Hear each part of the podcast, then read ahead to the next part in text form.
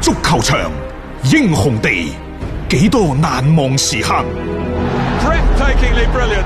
從最後三分鐘絕殺逆轉到伊斯坦布爾勝利大逃亡，從希臘神話到冰島奇蹟，從童話變成現實，從英雄變成傳奇。最偉大嘅球員，最不可思議嘅入球， Extraordinary entertainment. 勝敗之間只有一線。神奇之處，魅力所在，只可意會，更可言傳。足球新勢力，翻翻嚟係第二 part 嘅足球新勢力。誒、我哋睇完英格蘭足總杯之後呢，就睇翻意大利甲組足球聯賽，真係講中咗喎。嗯，真係巴羅迪利喎。係哦，真係喎，真係佢呢，佢喺上半場十八分鐘嘅 時候，率先呢就幫助球隊布雷西亞呢射入一個波，亦就係一零年嘅時候，佢射入咗一零年以後嘅十年之內嘅第一第一個個波波。二係零二零年佢又係射入咗意甲嘅第啊二，即係呢今後十年嘅第一個波。我我期待二零三零年佢仲踢緊嘅佢時候，帶隊咧，但係有邊個請佢咧？巴洛迪，佢嗰啲佢嗰啲咁嘅情商智商你，講做意甲主教練喎。你講到呢樣嘢我都忍唔住笑啊！真係， 你會帶到一隊乜嘢球隊出嚟呢？群魔亂舞，哎唉，唔知啦。但係呢個對於佢嚟講係一個都幾幾歷史性嘅一刻嚟嘅嚇。誒拉素呢，喺斯蒙尼恩沙基嘅率領之下，琴日擊敗咗布雷西亞之後九連勝。九連勝係一個咩概念？各位喺對上一次九連勝就係著名嘅教頭哦，瑞典個艾力神。我又覺得係艾力神最高光嘅時刻啊啦，亦都係拉數最高光嘅時候，係啊就係上世紀九七定九八定九八定九九，我唔記得啦。差唔多係啊，二千年前後啦嚇。即係呢隊拉數呢，嗰陣時喺艾力神嘅率領之下係攞過意甲嘅冠軍。嗯廿年一個輪 迴，誒，啊唔知今年有冇機會冷手執個熱煎你而堆？家打多咗一場，只係落後三分。嗱，羅馬都斷啦，係啊，琴日羅馬斷啊，爆冷㗎，主場輸零比二，但係拉素佢就誒呃呢、場波係落後扳平，最後絕殺。逆轉咗嗰個比分，佢哋繼續係一種嘅贏波嘅一種姿態啦，係嚟到呢個新嘅一年當中。誒、呃其實呢個好重要㗎，因為有啲波呢，嗱，之前佢哋踢完嗰意大利超級杯捧咗個冠軍，又喺在此之前嘅聯賽八連勝，好容易呢就會有啲心不在焉喺呢啲比賽裏面斷嘅。因為又好似翻到去一兩年前，即係整個意甲睇嚟睇去就係一莫比利啊、比洛迪嗰班嘅入波。你琴晚一遇，嗯都係啦仿都仿係呢啲仿似穿越翻過去咁。係啊咁當然你話穿越更加緊要，好似係十年 前巴洛迪利巴羅迪利咁啦。即啊係都係呢班咁嘅球員係撐起而家成個嘅意甲進攻上面嘅一個即係風景真係線。好奇怪啊！音樂比利其實連埋呢個賽季連續三個賽季係意甲進攻最多嘅入波最多嘅球員。嗯，但係而家好似大會對佢冇咩興趣，即係只係啲二三線，譬如咩愛華頓啊嗰班呢，就動咗啲心思話報報價。嗯即係總之個報價呢，就係、輕輕報咗個價，誒你唔唔好得啊還價，係你還價就唔諗唔㗎啦。傾噶啦。唔當然啦，知，啊即係而家熱誒拉數咁嘅情況呢，佢都唔一定賣。如果你話舊年就可能會賣，嗯今年我感覺對拉數有啲咁多諗法啦。成日我哋一睇，好似係祖雲達斯對住國際米蘭叮當碼頭。老實講呢，真正引起我重視，又或者係注意力嘅，係佢哋第二次炒祖雲嘅時候。啊嗯，你即係點解一隊波可以連續喺兩次短短兩個禮拜十五日之內連續兩次？個比數都唔細㗎喎。都三比一啦，即係其實係完勝你祖雲達斯。啊即係到底係發生咗咩事，嗯你就會睇到呢隊意甲呢隊拉數哦。原嚟即係當初嗰隊即係如雷貫耳嘅嗰隊最好嘅拉數，嗯啊羅馬雙雄都差唔多翻晒嚟啦。冇錯，誒啊咁呢個對於意甲嚟講又係好睇嘅一個地方啊嚇誒、。我哋之前講過，意大利嘅足球興盛與否睇三座城市。嗯，第一係都靈，都靈、第二係米蘭，嗯第三羅馬，就係羅馬。嗯你拿波利嗰啲點好都好，嗯佢喺嗰只靴嘅下邊即係個其實地理位置決定唔到，即係嗰個就係北方嘅嗰啲城市。就係嗰班。係啦，係啦，即係嗰啲興盛其實係撐起成個意咁甲然聯之後，即賽。係再再有一啲咩意大利嗰啲即係文藝復興氣質嗰啲咩佛羅倫薩啊，諸如此類嗰啲啊，如果再出翻到嚟，係犀利啦。係啊，咁啊，即係我哋期待翻嘅嗰種意甲，即係以前我哋睇意甲係咁樣樣噶嘛，好多球隊誒咁七姊妹啊、七國咁亂咁樣樣噶嘛。其實一個聯賽佢是否受到重視呢？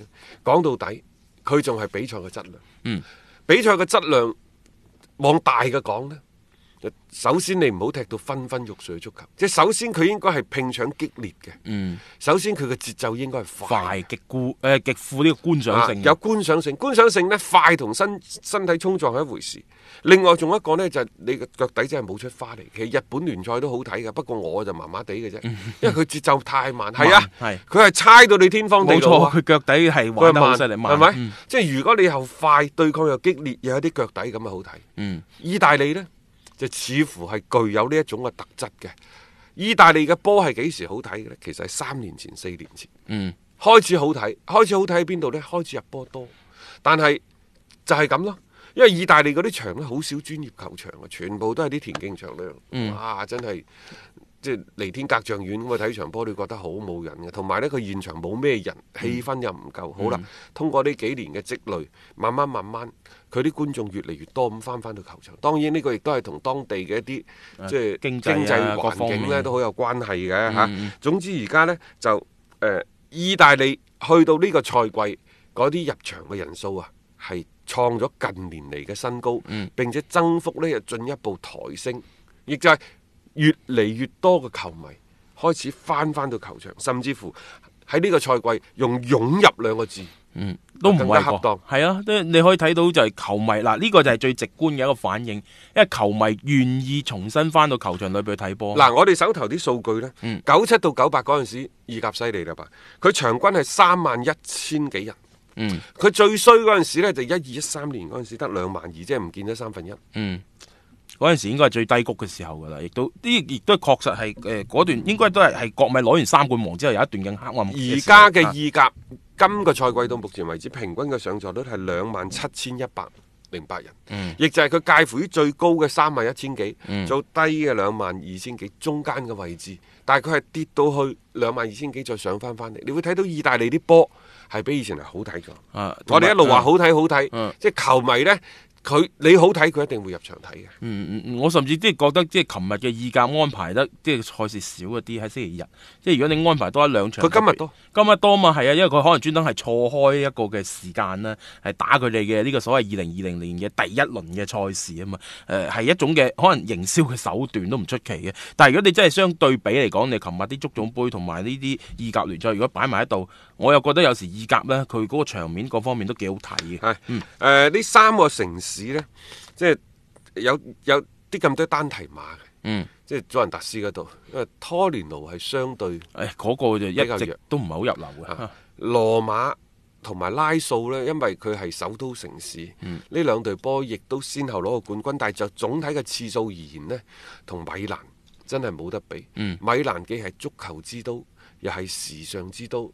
佢對於歐洲乃至對整個世界足球嘅輻足球嘅輻射力呢，係強過羅馬，都甚至乎強過埋呢一個嘅嗯都靈嘅。係啊，咁你諗下，而家國際米蘭，國際米蘭佢嘅嗰個所謂嘅入場嘅人數，每場波接近六萬四，嗯，好勁噶各位嚇！喺意甲賽場上啊你面嗯呢個，喺喺英超佢呢個咁嘅入場人數都可以排第二嗯，梗係啦可能衰過曼聯少少嘅咋，佢淨係個入場人數個個座位都都多過你冚幾過多你嗰啲咩熱刺嗰啲啦，係嘛？好啦嗯，A C 算衰啦 吧？A C 米蘭算衰啦吧？最近十幾年，尤其最近呢幾年跌到落谷底嗯你啦睇吧。今年就打但到啊嗯係你睇下嚇人哋入入場數，你就知呢隊波嘅底蕴。佢而家咁艱難嘅時候，平均每場人數五萬三千九百一十七人啊，五萬四咁衰對國際米蘭。係呢、個就係底韻咯，又而且亦都係佢哋嘅城市嘅區位優勢啦。祖雲達斯嗰啲，你唔好睇，年年攞冠軍啊！佢三萬八、三萬九嘅啊咋，好少過四萬。我都話你去意大利，好多人去去米蘭多過去都靈，就係咁樣樣啦。咁你去睇場波，係咪應該睇米蘭嗰啲會為主呢？咁 AC 米蘭又係一隊曾經輝煌過嘅球隊，你咁樣去一比翻呢，一啲球隊嘅所謂嘅本身嘅嗰種嘅底韻呢，就已經係一個好明顯嘅差距嚟嘅。就算你而家攞幾多個冠軍呢，似乎喺球迷嘅心目當中，有啲波佢依然係非常之特別啊，亦都係即係所謂嘅傳統嘅一啲強隊嚟嘅。AC 米蘭就有咁樣嘅特質，所以好多球迷其實係幾期待翻佢哋有一日嘅一個復興嘅一個情況係可以嚟臨嘅。有魄力，有魅力，聽波就聽新勢力。